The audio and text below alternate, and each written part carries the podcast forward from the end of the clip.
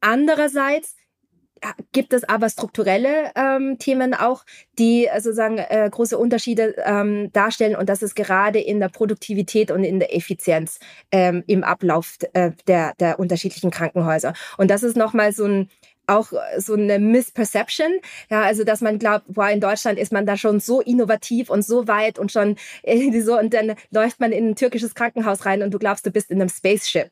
Ja, und ähm, und da sind die Auf die Abläufe einfach durchoptimiert. Da wartest du kaum. Jeder spricht mit jedem. Das ist alles durchdigitalisiert und da hebst du einfach total viel Effizienz raus.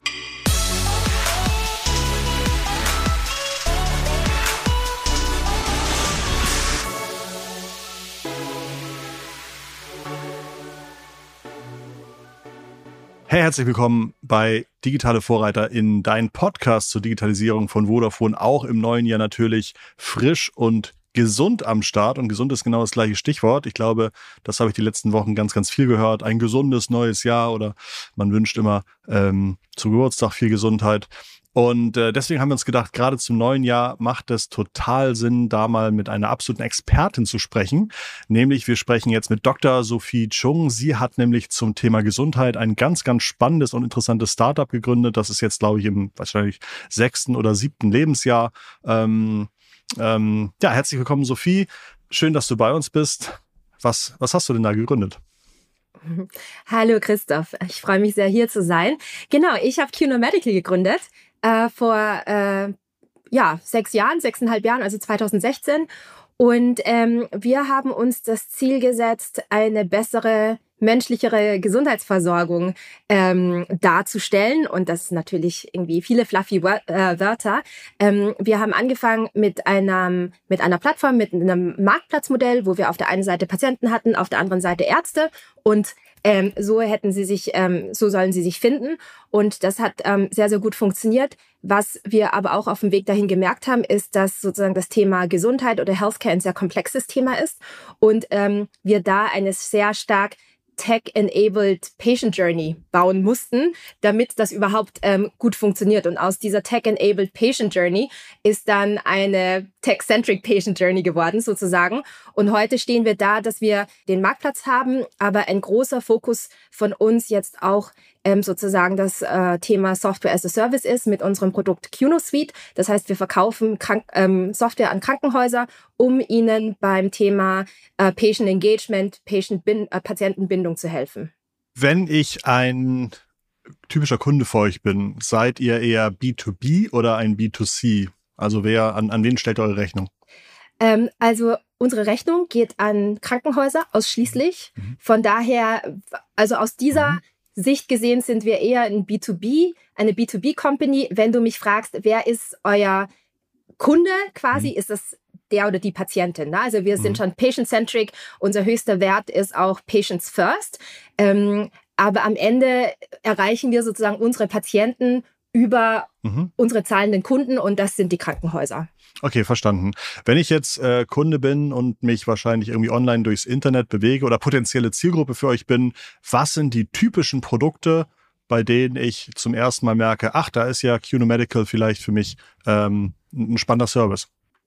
Also als Patient hast du sozusagen zwei ähm, äh, Schnittpunkte mit QNO, potenzielle Schnittpunkte mhm. mit QNO Medical. Das ist einerseits, wenn du als, als Patient sozusagen eine Behandlung suchst. Hier mhm. sind wir relativ stark im Selbstzahlerbereich, weil du da dieses Shopping-Behavior hast. Also Zahnbehandlung ist ein Thema, äh, Schönheits-OP in Form von, äh, sind das so die klassischen Schönheits-OPs, irgendwie Vergrößerungen oder? Genau, also ähm, Brüste, Nasen mhm. Sind so die typischen Themen, aber das ist relativ äh, breit gestreut. Das Thema Haartransplantation ist ein sehr mhm. beliebtes Thema, auch weil du da große, Qualitäts- und Preisunterschiede auch hast. Ähm, aber das geht auch in viel medizinisch, äh, medizinischere Themen wie ähm, Adipositas-Chirurgie, ähm, teilweise auch onkologische Themen. Das ist dann alles so Longtail. Ne? Also das ist mhm. typischerweise auf dem Marktplatz gibt es ein paar Blockbuster-Themen quasi und dann gibt es halt einen langen Longtail. Wir bieten fast 200 unterschiedliche Behandlungskategorien mhm. bei uns an, aber der typische Case ist so ein Selbstzahler-Case. Also Zahnbehandlungen ist äh, auch die größte Behandlungskategorie bei uns zum Beispiel. Okay, das heißt, ich habe jetzt irgendwie, ich, ich sehe da ist ein Produkt, lass uns mal sagen, lass uns mal einfach sagen, ich brauche ein Implantat. Also ich habe irgendwie, äh, ich habe glaube ich mhm. zwei Implantate ähm, braucht irgendwie auch Knochenaufbau vorher, war irgendwie eine, ja, äh, ja. habe das irgendwie alles in Hamburg machen lassen und hätte mir dafür aber, glaube ich, auch irgendwie ähm, ja. äh, eine große Solaranlage aufs Dach legen können für, für diese ganzen Preise. Ich wollte gerade sagen, magst du sagen, wie viel das gekostet ja, hat? Ja, ich glaube, ich habe für den, ich habe für den äh, Knochenaufbau bestimmt dreieinhalb oder viertausend bezahlt mhm. und dann bestimmt nochmal für jeden Zahn auch nochmal 3000. Also drei, mhm. drei, drei, ja. 9000 Euro für zwei Zähne. Ja, ja. Genau, also fast 10.000 Euro. Und das ist genau der Case. Und das sind quasi nur zwei Zähne gewesen. Mhm. Es gibt ganz viele Menschen, die mehr als zwei Zähne brauchen, also die fast eine komplette äh, Zahnsanierung brauchen. Und da bist mhm. du ganz schnell bei 20, 30, ja. 40.000 Euro. Ja. Und ich meine, gerade in der heutigen Zeit, wer hat 20, 30.000 Euro ja. einfach mal so auf der hohen Kante liegen, ja. dass du einfach mal so für deine Zähne ausgeben kannst. Ne? Also mhm. das ist das ist wirklich ein, ein, ein, echtes Problem. Und keine Zähne zu haben oder ein mhm. Zahnproblem zu haben, ich dachte immer, das größte Problem, das du damit hast, ist, dass du nicht essen kannst. Ja, mhm. also wenn du nicht essen kannst, ist es echt ein großes Problem. Die Patienten, die bei uns sind, die haben die, die lächeln nicht mehr, Absolut. ja, die küssen mhm. nicht mehr. Die gehen, also die haben ein ganz anderes soziales Verhalten. Also ich finde, man unterschätzt immer so ein bisschen, welche was für einen Impact das hat, wenn Menschen Total. Zahnprobleme haben. Total. Und das ähm, ne, Zahnschmerzen ist ja auch etwas, was wirklich eine hohe psychische Belastung äh, darstellen kann. Ich bin auch, da, da musste ich dann, glaube ich, fast ein Dreivierteljahr dann ohne irgendwie so einen Zahn mhm. oben rechts rumlaufen. Und ich habe natürlich mir auch angewöhnt, dann anders zu lachen. Mhm. Und bin seitdem, habe ich auch ja. echt einen Blick dafür ja. und kann immer schon sehen, wenn Leute irgendwie die Hand vor, die, vor den Mund machen beim Lachen oder halt mit geschlossenem Mund lachen, dann weiß ich immer, ah, okay, vielleicht auch genau das gleiche äh, Thema, da fehlt ja. gerade Zahn oder so. Okay. Mhm. Absolut, absolut. Und das ist, äh, also das ist wirklich ein großes Thema und weit verbreitet. Ja. Und ähm, das ist man sich oft gar nicht bewusst, dass mitten in Deutschland es ja. einfach viele, viele Menschen gibt, die sich ihre Zähne nicht leisten können. Und so, und da kommen wir so ein bisschen rein, dass ähm, du wahrscheinlich, also du im Internet hättest recherchieren können. 70 Prozent aller Patient Journeys fangen im Internet heutzutage an, also quasi auf Google. Und ähm, wenn du wahrscheinlich irgendwie Zahnimplantat Ausland oder Zahnimplantat ähm, oder Kosten oder sowas äh, googeln würdest, dann würdest du irgendwann auch auf Cure Medical landen, weil wir ähm, sozusagen sehr stark für das Thema Transparenz eintreten und hier sozusagen ähm, Preise zu und und und ähm, Ärzte anbieten in über 25 Ländern, die bestimmte ähm, Behandlungen anbieten, weil wir halt sagen, der beste Arzt für dich ist vielleicht nicht mehr der, der nebenan ist, sondern das ist ein Arzt, der in einer anderen Stadt liegen kann oder in einem anderen Land oder auf einem anderen Kontinent. Und ähm, sozusagen diese Transparenz wollen wir darstellen. Da hättest du dann auf unserer Plattform wahrscheinlich gesehen, ah krass, ein Zahnimplantat mit dem gleichen Implantat, mit der gleichen Marke oder dem, dem gleichen Material bekommst du im Ausland für die Hälfte der Kosten. So, und ähm, dann hättest du sozusagen ähm, auf unserer Webseite äh, Möglichkeiten gehabt, wo du sozusagen eine Anfrage hättest stellen können. Wenn du deine medizinischen Unterlagen hast, ähm, hättest du die auch hochladen können. Dann haben wir, dann hättest du von uns sozusagen halbautomatisch dann ähm, einen Heil- und Kostenplan bekommen, basierend auf den Angaben, die du uns gemacht hättest. Ne? Also hättest du gesagt, so, was darf es kosten? Wie weit wäre ich bereit zu reisen? Hättest du ja. gesagt, ich will in Hamburg bleiben? Na, ja. wäre das auch möglich gewesen. Und dann ähm, hättest du einen Heil- und Kostenplan, einen unverbindlichen Heil- und Kostenplan bekommen und äh, hättest dann basierend darauf ähm, entscheiden können, ob du die Behandlung jetzt machen möchtest oder nicht. Also ein relativ einfaches Marktplatzmodell, was aber sehr, sehr viel Impact hat, weil wir das weil wir diese Patient Journey so transparent und so ähm, ja, patientenzentriert wie möglich aufgebaut haben. Du hast schon gesagt, eure Produkte sind überwiegend Selbstzahler. Hätte jetzt meine Krankenversicherung, die hat ja bei mir einen Teil dazu bezahlt, hätte die auch bei euch was dazu bezahlt? Die hätte im Regelfall auch was bei uns dazu gezahlt, weil am Ende ist es der Krankenversicherung ja eigentlich egal, ob das jetzt ein Arzt nebenan ist, so ein Arzt in München oder woanders.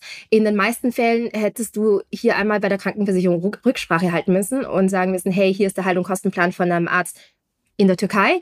Ähm, ist das für euch auch okay? Und ähm, unserer Erfahrung nach ist es, also ich kann mich nicht erinnern, dass mal eine Krankenversicherung gesagt hat, ähm, wir machen das nicht. Welche falschen Annahmen laufen dir immer wieder über den Weg über die Qualität solcher Behandlung? Weil man bestimmt immer noch denkt, der Halbgott in Weiß, den man irgendwie in seiner Kindheit in den 80ern und 90ern im Kopf hatte, ähm, das, das gibt's, das gibt's nur in Deutschland. Äh, was sind so die Top 5 Vorurteile, die ihr immer wieder aus dem Weg, aus dem Weg räumen müsst? Ja, das ist ähm, eine gute Frage. Also das äh, die Faktum ist, oder die Realität ist, du hast überall gute und schlechte Ärzte. Ne? Also es ist wirklich, das ähm, das ist einfach so. Ähm, und das Vorurteil, das gerade in Deutschland sehr stark herrscht, ist, äh, dass aus irgendeinem Grund das deutsche Gesundheitssystem oder die deutschen Ärzte noch immer qualitativ überlegen sind allen anderen Ärzten ähm, gegenüber. Und das ist halt etwas, was einfach faktisch nicht belegbar ist. Also es, ist, es gibt keine Daten dazu. Es ist auch von der Patient Experience her, also wir kriegen, wir haben bei unseren Patienten einen Net Promoter Score von 87. Ja, also die Patienten, die sozusagen ins Ausland gehen und wieder zurückkommen und, ähm, äh, und, und also wirklich teilweise sagen, hey, das hätte ich bei mir in Deutschland oder in UK oder wo auch immer die herkommen, niemals so in der Qualität bekommen. Und ähm, für Patienten, und das ist ja etwas, was uns sehr, sehr stark beschäftigt hat in, der, in den letzten Jahren, ist so, was bedeutet Behandlungsqualität denn für einen Patienten? Ne? Und ähm, der Deutsche ist ja dazu geneigt zu sagen, naja, das ist der beste Outcome. So, und äh, der beste Outcome, was bedeutet das aber? Der beste Outcome ist ja nicht nur sozusagen Komplikationsrate, ähm, Schmerzlevels äh, und so weiter, das kann man ja alles messen, sondern für mich bedeutet Outcome auch, wie hat, wie gut hat denn die Patient Journey geklappt? Wie lange war denn die Wartezeit? Wie gut hat sich der Patienten dabei gefühlt? Wie gut aufgeklärt hat er sich dabei gefühlt? Wie gut ist er denn sozusagen auf der Service-Ebene, auf der menschlichen Ebene behandelt worden? Weil am Ende ist es ja immer ein Gesamtbild. Und das sind halt Themen, die meiner Meinung nach noch immer sehr stark ähm, ja im Hintertreffen sind oder ähm, ja unterschätzt werden und das sind so Themen wo wir versuchen eben mit unserem Produkt und mit unserer Technologie ähm, diese Themen weiterzutreiben. Wir haben jetzt ja schon Haartransplantationen besprochen, Zähne besprochen, auch die äh, typischen Beauty-OPs, die man vielleicht, die man vielleicht macht. Gibt es noch etwas, wo du sagst, ja, im Grunde machen irgendwie drei Produkte 80 Prozent unserer Buchung aus? Ähm, also wenn wir sagen Zahn, Zahnbehandlungen, dann ist ja unterhalb von Zahnbehandlungen sind ja zehn weitere unterschiedliche Behandlungsarten. Ne? Du hast Implantate, du hast Veneers, du hast Kronen, du hast eine Kombination aus allem. Also da ist, steckt schon mehr Komplexität dahinter, hinter jeder Behandlungskategorie sozusagen. Veneers sind wahrscheinlich, sind glaube ich, so aufgeklebte ähm, Genau. unheimlich hübsche Zähne. Also man, man, man schleift irgendwie die, die Zähne, die man ja. hat, runter und klebt dann irgendwie Zähne rauf, die irgendwie nach vorne hin äh, total gut aussehen. Ähm, und das ist, glaube ich, gerade in Zeiten von Social Media wahnsinnig beliebt geworden. Und man findet viele Menschen, die, wenn sie dann lächeln, ein ja fast schon comichaft schönes Lächeln haben. Ne? Also ja. Ähm, okay. Ja, muss halt sagen, dass, ja, also das gibt es, das nennt man auch Hollywood-Lächeln mhm. zum Beispiel. Oder es gibt ja mittlerweile auch das Wort des Smile Engineering. Na, also da, wo man dann wirklich, muss halt sagen, äh, bei diesen Themen und das ist wahrscheinlich auch nochmal so ein zweites Vorurteil, dass alles dann so aussieht. Und das ist gerade bei so ästhetischen Themen so, dass wenn man es gut macht, man das eigentlich gar nicht sieht oder nur man das mit einem Fach äh, fachlichem Auge sozusagen erkennt. Und ich, also es gibt mittlerweile, es gibt ganz, ganz viele Menschen, die Veneers haben, wo du es kaum erkennst, weil das sehr so gut gemacht ist. Und ja, natürlich gibt es auch die, die dieses strahlend weiße, perfekte Lächeln haben. Ich muss aber sagen, das ist eher die Ausnahme. Und meistens wollen die, die Patienten das so haben. Ja, ja, genau. Also ich glaube, die, das ist äh, teilweise, ich gucke ja viel Trash-TV, so auf RTL 2 und so. ähm, und da sind die auch wirklich stolz darauf, wenn man wirklich sofort sieht, oha, das ist alles gemacht. Mhm. Okay, aber spannend. Man hat da sozusagen Schieberegler und kann selber entscheiden, möchte ich, dass das äh, auffällig ist oder möchte ich einfach, dass es attraktiv aussieht. Spannend. Mhm. Okay. Ja, und ehrlicherweise, die meisten Ärzte, mit denen wir zusammenarbeiten, und das äh, bestätigt mich auch immer wieder in unserem Tun, machen diese diese komplett verrückten Sachen nicht. Ne? Also wir haben schon in der Vergangenheit zum Beispiel auch Anfragen gehabt für, für Brust-OPs für bestimmte Größen. Und ähm, diese Patienten konnten wir auch gar nicht bedienen quasi, weil keiner unserer Ärzte gesagt hat, das ist medizinisch vertretbar und ähm, sozusagen verantwortlich zu tun. Und das spiegelt einfach sehr stark die Qualität wider der Ärzte, mit denen wir zusammenarbeiten. Es gibt bestimmte Behandlungen, die auf unserer Plattform in der Form einfach nicht angeboten werden. Okay, verstanden. Was sind zum Beispiel Eingriffe, die wahnsinnig teuer sind? Also welche, welche Warenkörbe bei euch auf der Webseite sind besonders hoch? Ja, also ich meine, wir haben ja gerade über Zähne gesprochen, das ist ja schon relativ hoch. Ne? Also da ist der durchschnittliche Warenkorb liegt also auf unserer Plattform liegt wahrscheinlich bei so viereinhalbtausend Euro und ähm, das ist ja ungefähr mit 50 Prozent Discount zu einem deutschen Preis wahrscheinlich. Ne? Also das ist, das ist schon sehr hoch, aber das ist ähm, nach oben hin fast offen. Also wir haben auch schon äh, Behandlungen gehabt, gerade im, im onkologischen Bereich, also wenn es da wirklich um äh, Knochenmarkstransplantation geht und so weiter, die dann auch im fünfstelligen Bereich dann stattfinden. Das ist sehr, sehr selten, zugegebenermaßen auch. Das ist jetzt nicht so, dass wir da jeden Tag äh, Patienten haben, aber ähm, medizinische Dienstleistungen sind ähm, tendenziell sehr teuer. Es gibt im Internet so eine Geschichte, die ist schon ein paar Jahre alt und weiß auch nicht, ob es genau stimmt, aber da hat so ein Ami mal gepostet, ähm, weiß nicht, ob, es, ob er ein neues Organ braucht. Ich glaube, ich glaube, eine neue Hüfte braucht. Dann hat er gesagt, okay, ich kann entweder äh, in Amerika eine neue Hüfte machen lassen oder ich ziehe für ein Jahr nach Europa, lerne die Sprache, buche mir ein Apartment mit Mehrblick ähm, ähm, und also wahnsinnig schönes Jahr in Europa machen und mach die OP und bin zurück und habe dabei noch 70 Prozent gespart oder also wirklich Wahnsinn. Ähm, nur haben wir zum Glück irgendwie in Deutschland nicht das gleiche Payment was das amerikanische Gesundheitssystem hat. Aber nochmal, um zu verstehen, wenn bei euch bei toller Qualität das Produkt irgendwie ne, die Hälfte kostet, wo geht in Deutschland die Kohle hin? Ist das, äh, ähm, ist das tatsächlich irgendwie der Reinerlös, den hier der Hamburger Chirurg mit Wohnung an der Außenalster hat oder, oder gibt es andere Kosten in Deutschland, die es einfach in Deutschland unmöglich machen, bei so einem Pricing mitzubieten?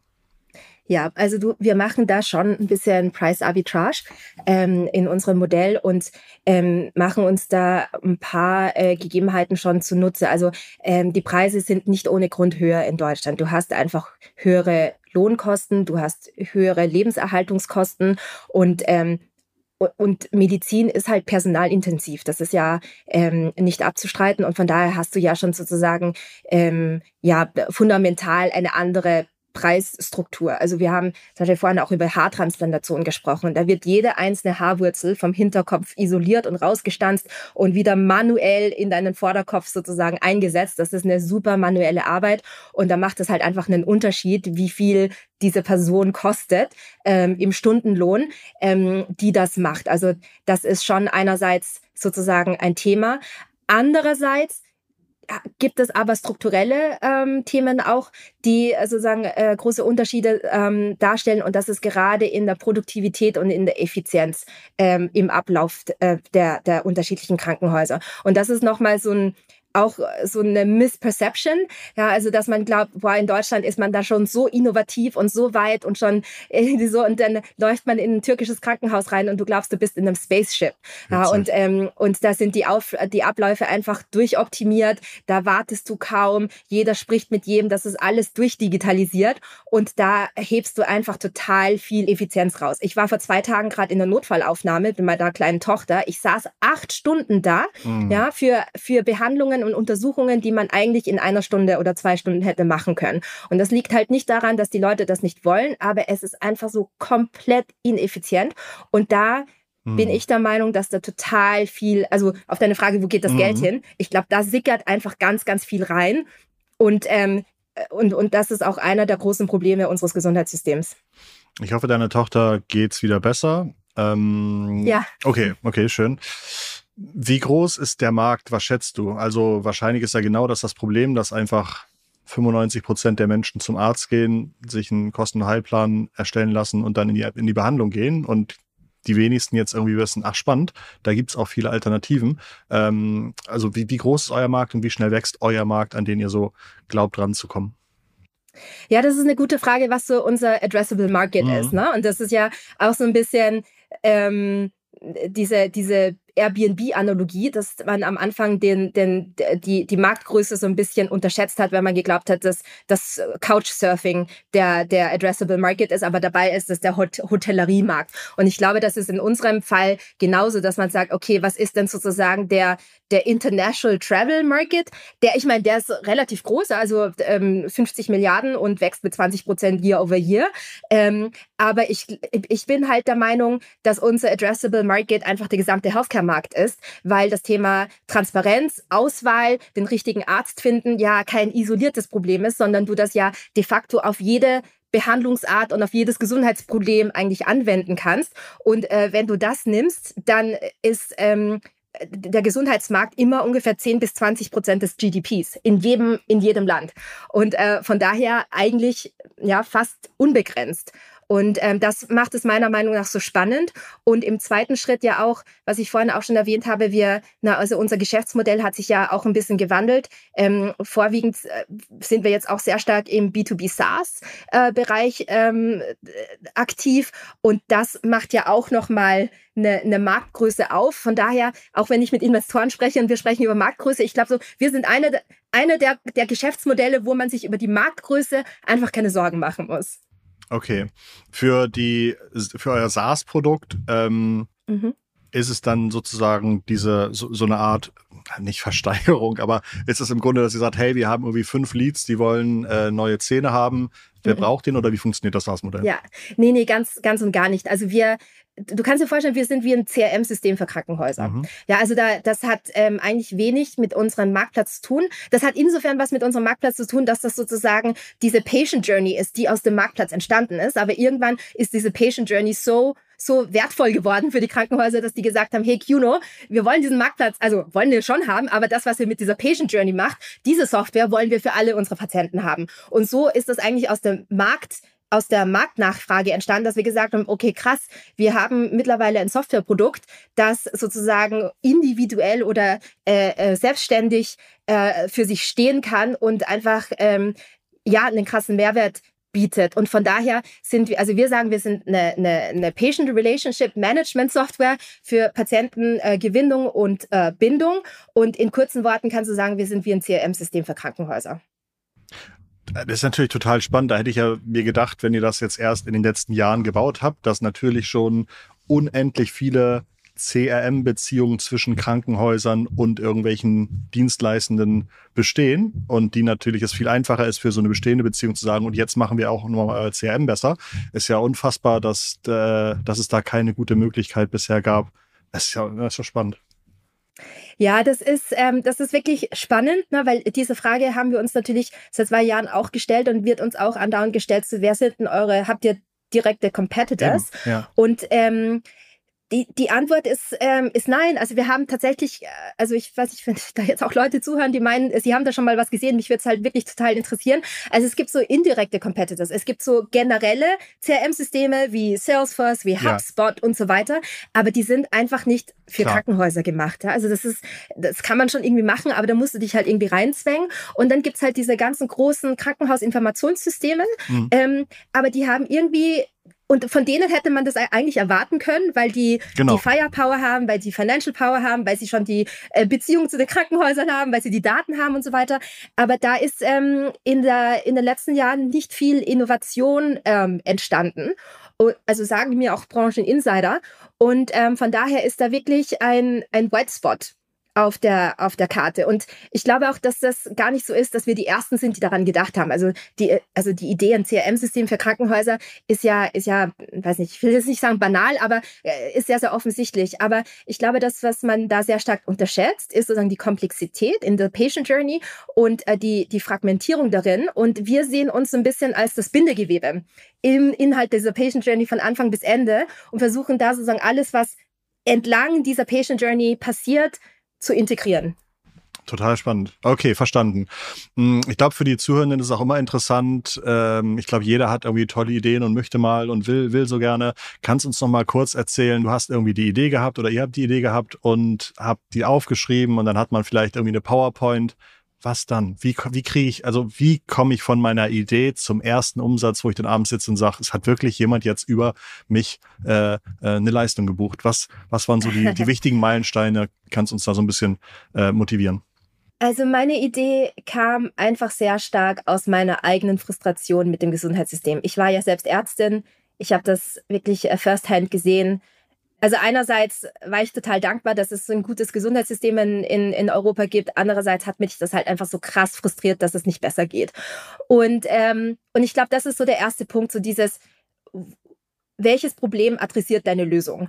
Und wie stark ist das sozusagen an der Praxis dran? Ist das jetzt eine theoretische, ist das jetzt ein theoretisches Problem, auf das du eine theoretische Lösung hast und du baust das jetzt? Oder kommt das jetzt wirklich aus deiner eigenen Erfahrung? Also es muss jetzt nicht deine First-Hand-Erfahrung sein, aber ist das wirklich ein reales, existierendes Problem, das du direkt lösen kannst? Und ich glaube, so das ist mal so ein Punkt. Ähm, dann ähm, war aber lange nicht klar für mich, wie ich dieses Problem lösen kann, weil Gesundheit ist komplex und wenn es eine einfache Lösung geben würde, hätten es die Leute schon gemacht, ähm, ist es aber nur noch nicht. Und für mich war am Ende sozusagen habe ich das runtergebrochen und gesagt, okay, eines der größten Probleme im Gesundheitssystem ist das Thema Ressourcenmangel, Fachkräftemangel, Personalmangel. So.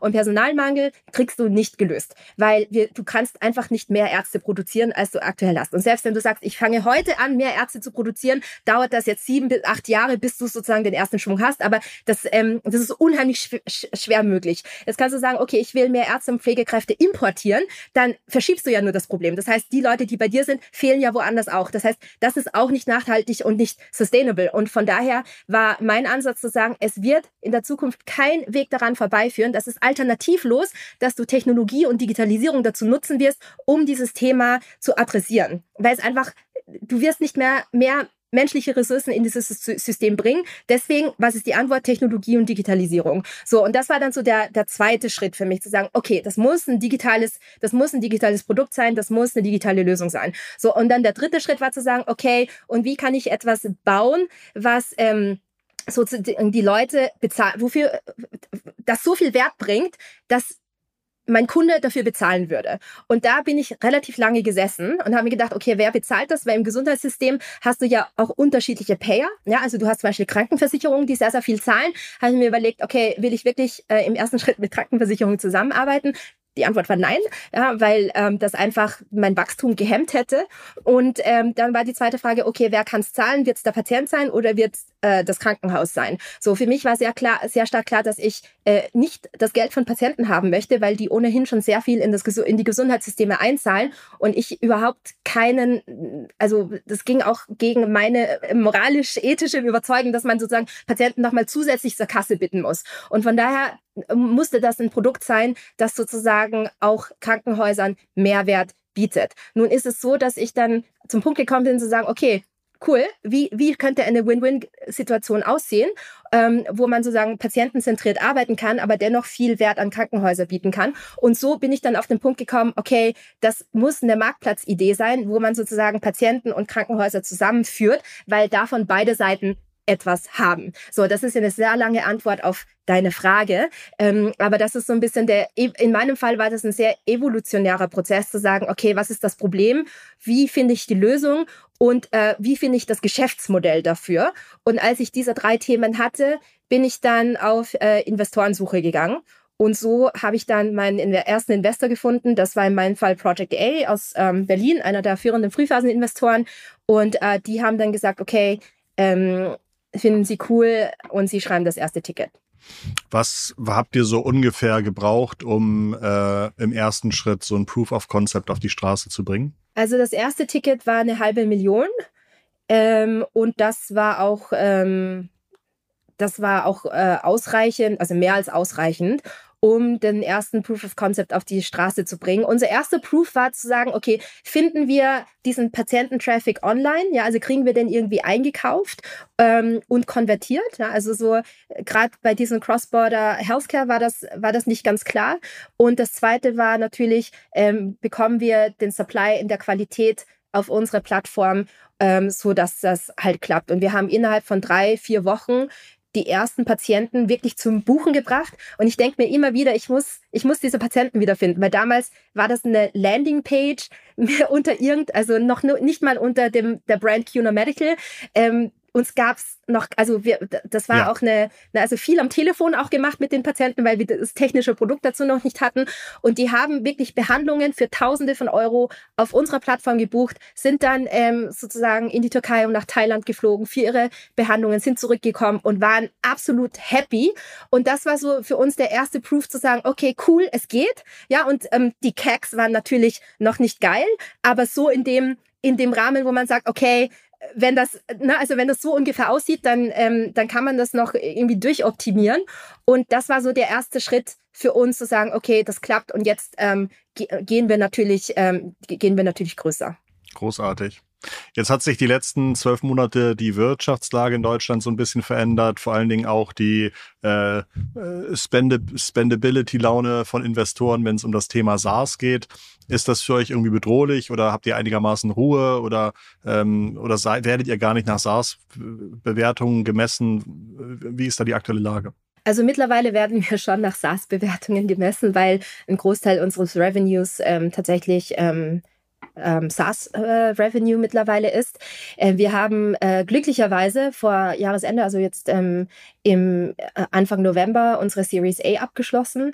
Äh, und von daher sind wir ja da sehr glücklich darüber, dass ähm, wir sozusagen finanziell äh, ja, gut aufgestellt sind. Ich sage aber auch immer wieder dazu, hey, wir sind noch immer, also wir, das war unsere Series A, wir sind noch immer in Early Stage. Ist es öffentlich, wie viele da eingenommen habt? Ja, 10 Millionen. Und von daher gucken wir sehr zuversichtlich in die Zukunft.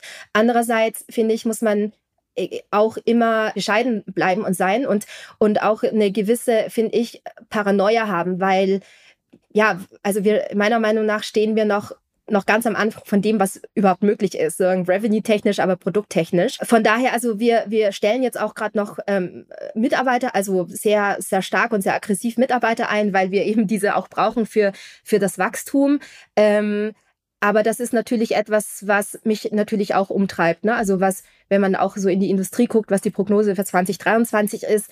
Ähm, ich habe ich hab selten äh, in meiner Zeit als Gründerin so eine gedrückte Stimmung ähm, wahrgenommen auf dem Markt. Und ich finde, das ist schon etwas, was man natürlich auch ernst nehmen muss. Ähm, aber andererseits äh, stehen bei uns wirklich alle Zeichen auf grün. Wir haben den Demand vom Markt, wir haben Investoren-Support, wir kriegen das Talent geheiert, also eingestellt, das wir, das wir haben wollen. Und ähm, von daher machen wir genauso weiter. Was sind besonders äh, besondere Profile von Menschen, die ihr anstellt? Sind das Entwickler oder sind das äh, Salesmenschen oder Genau, also genau die beiden. Also mhm. wir stellen ähm, sehr stark auf der Commercial-Seite ein, natürlich, ähm, weil wir das äh, als zum als also fürs fürs Wachstum brauchen und gleichzeitig stellen wir einfach sehr stark äh, auf der Produktseite ein. Produkt heißt Produkt, Design, äh, Entwickler, um auch hier, also wir sind äh, ja, also wir sind halt eine Product-led Company und von daher geht da einfach sehr viel Invest in unsere Technologie rein. Gibt es eigentlich auch Menschen, die nach Deutschland kommen für Medizinreisen? Gibt es. Welche Themen sind das? Ähm, das äh, können sehr spezifische Themen sein. Also es gibt zum Beispiel bestimmte äh, onkologische Themen, die in Deutschland sehr gut behandelt werden können, weil hier die Studienlage sehr gut ist. Also du hast einfach sehr, sehr viele Forscherteams, die viele Studien machen und ähm, gerade bei so onkologischen Themen äh, ist es oft so, dass also wenn sozusagen die normale Behandlung nicht mehr anschlägt, dass du dann sozusagen als nächsten, als nächstes Therapieregime dann in eine Studie eingeschlossen wirst. So und das ist das ist zum Beispiel äh, ein Thema, ähm, aber das sind auch ganz ähm, sozusagen ähm, banale Themen wie orthopädische Eingriffe. In England zum Beispiel hast du ja mit dem NHS eine unheimlich lange Wartezeit bei allen Eingriffen, aber vor allem in der Orthopädie, da wartest du teilweise 20, 30 Wochen auf einen Eingriff für eine Knie-OP, für eine Hüft-OP. Und in Deutschland ist das entsprechend kürzer. Da hast du drei bis sieben Wochen Wartezeit, teilweise sogar kürzer. Und ähm, das muss man sagen, ist aufgrund des Brexits nicht mehr so einfach, aber das war lange Zeit zum Beispiel auch ein äh, großes Thema, wo wir einfach sehr viel, ähm, sehr viel äh, Nachfrage gesehen haben. Gibt es eigentlich auch Medizinreisen, wenn ich einen MRT-Termin brauche, weil ich da hier, glaube ich, in Hamburg auch mehrere Wochen warten müsste, bis ich dran bin? Ja, das ähm, muss ich zugeben, auf unserer Plattform ist das Thema Diagnostik jetzt nicht allzu stark, weil das ähm, ein sehr ähm, ein sehr schnelles Thema ist. Also da, wo wir gut sind, wir sind gut in komplexen Themen. Also da, wo du einfach sagst, okay, ich muss, ich muss auswählen, ich brauche eine Diagnostik, ich muss, ne, also in drei, zwei, drei Schritten und mm, ja. das machen. Mm. Genau, das ist wirklich, äh, da, zahl, da zahlt es sich in Anführungszeichen auch aus, um über QNO Medical zu buchen, weil wir diese Patient Journey darstellen können. Wenn es jetzt wirklich um Halsweh und Bauchschmerzen geht oder um einen MRT-Termin, der halt ja. sehr transaktional stattfinden muss, das sind halt so Themen, wo du ja de facto keine Patient Journey hast. Und äh, ähm, das sind halt so Themen, wo wir, wo unser Mehrwert einfach nicht gut dargestellt werden kann. Gibt es reglementorische Steine, die dir noch in den Weg gelegt werden? Oder gab es in den letzten zwei Jahren gab es ja auch einiges, was das Gesundheitsgesetz äh, sich aktualisiert hat? Äh, hat euch das auch geholfen? Oder sagt ihr, nee, wir sind ja schon ein bisschen losgekoppelt, was da irgendwie passiert, ist gar nicht so wichtig für uns? Ähm, wir sind da tatsächlich ein bisschen losgekoppelt, weil wir ähm, nicht äh, stark sozusagen im Thema der Regelversorgung drinstecken. Was ich damit meine, ist zum Beispiel, wir hängen nicht äh, im, im äh, Reimbursement Scheme, also im Bezahlungsschema äh, mit den Krankenkassen zum Beispiel zusammen. Und, ähm, und solche Themen, wir sind auch keine, keine digitale Gesundheitsanwendung, keine DIGA. Und all diese Themen sind eher sehr stark reguliert. Wir sind ja eher so ein, so ein Middle Layer. Ne? Also wir sind ja eher eine Technologielösung als wirklich eine medizinische Anwendung. Und von daher sind wir so ein bisschen daneben. Toll. Ähm, ich glaube, zu QNO Medical habe ich jetzt erstmal meine Fragen gestellt, aber mich interessiert noch, was du so außerhalb machst. Ich habe hier irgendwie zwei Stichwörter. Einmal Two Hearts ähm, und lustigerweise kenne ich den äh, Iskender ganz gut. Ähm, was, was ist Two Hearts? Ähm, ja, also äh, Two Hearts ist eine, ist ähm, ich würde sagen, Deutschlands größte Tech-Community für Menschen mit Migrationshintergrund. Und das ist ähm, unter anderem von Iskender äh, gegründet worden, um genau das Thema Netzwerk, Zugang zu Netzwerk, äh, Community ähm, sozusagen zu bearbeiten. Und ähm, Two Hearts eben aufgrund von Migrationshintergrund, dass man sagt, okay, in einem schlagen halt zwei Herzen. Ich kann mich noch an den Anruf erinnern, als Iskender mich angerufen hat und er hat dann gemeint so, hey, wir haben da irgendwie so eine Initiative und wir wollen das jetzt machen und hat mir das einmal beschrieben. Das ist, also, und das ist wirklich unabhängig, woher du bist. Wenn du aber so diesen Migrationshintergrund hast, dass du sagst, hey, ich bin also in einem Land aufgewachsen, wo ich aber trotzdem aufgrund der Sprache, aufgrund meines Aussehens, ähm, aufgrund meines Namens einfach ein bisschen anders bin, da hast du einfach ganz viele Erfahrungen, also so Shared Experiences. Und ähm, das ist so das eine. Und das andere ist auch, dass ja Menschen mit Migrationshintergrund ähm, in der Regel aus ja auch weniger privilegierten sozialen Schichten kommen. Und ähm, was was damit ja einhergeht, ist ja auch so ein bisschen fehlender Zugang zu äh, machtvollen Netzwerken. Also, na, also wir sind ja, also ich bin zum Beispiel nicht äh, an der WHU gewesen oder ich, na, also meine Eltern haben jetzt nicht, äh, also ihre Freunde sind keine Anwälte und VCs, die sie halt auf äh, irgendwie im, im, in ihrem Adressbuch haben. Und das ist natürlich jetzt alles überspitzt äh, gesagt, aber mhm. Man fängt einfach auf einer anderen Absprungsebene an und, ähm, und das greift da so ein bisschen an und sagt, hey, es gibt aber viele tolle Menschen mittlerweile in Deutschland, die diese Shared Experience haben, die einen Migrationshintergrund haben, die erfolgreich waren, die aber auch auf ihrem Weg dahin sozusagen ihre Mentoren hatten und ihr Netzwerk hatten. Und es ist Zeit, das ein bisschen zu formalisieren und auch hier die Barrier ein bisschen zu, zu erniedrigen, sodass die nachkommende Generation es ein bisschen einfacher hat, äh, als wir es hatten. Das heißt, wer sich von den Zuhörern angesprochen fühlt, für wen das was sein könnte, einfach mal im Internet googeln, Two Hearts, äh, was da auf sich hat, wie man da mitmachen kann, wie man da Kontakt aufnimmt. Äh, Grüße gehen auf jeden Fall raus an Easy. Ähm, und Iskender hat auch, also Iskender ist, glaube ich, die türkische Version von Alexander, der Name. Ne? Ähm, und mit Nachnamen heißt Iskender Direk und äh, hat das Problem, dass er eigentlich häufiger als es sein muss per E-Mails dann Hallo Dirk, ähm, ach, was auch immer. Also es gibt, ich glaube, er hat mal eine eigene Webseite dazu gemacht mit Beispielen, wie häufig sein Name falsch geschrieben wird, wie häufig er falsch angesprochen wird. Ähm, Ja, und ich glaube, die Webseite hieß nicht Dirk oder so. Ja, my ähm, name is not Dirk oder ja, so. Ja, irgendwie sowas, ja. Ja, also ähm, sehr unterhaltsam zu lesen, wenn man nicht auf der Seite ist und in acht von zehn Fällen falsch angesprochen wird, jedenfalls. Okay, verstanden. Perfekt. Dankeschön. Und äh, dann habe ich das zweite Thema, was hier steht, ist FC Victoria. Ähm, was ist das? Ja, FC Victoria ist ähm, ein wunderbares Projekt, ähm, das äh, wunderbare Frauen ins Leben gerufen haben. Und ähm, das ist ein Berliner Frauenfußballclub.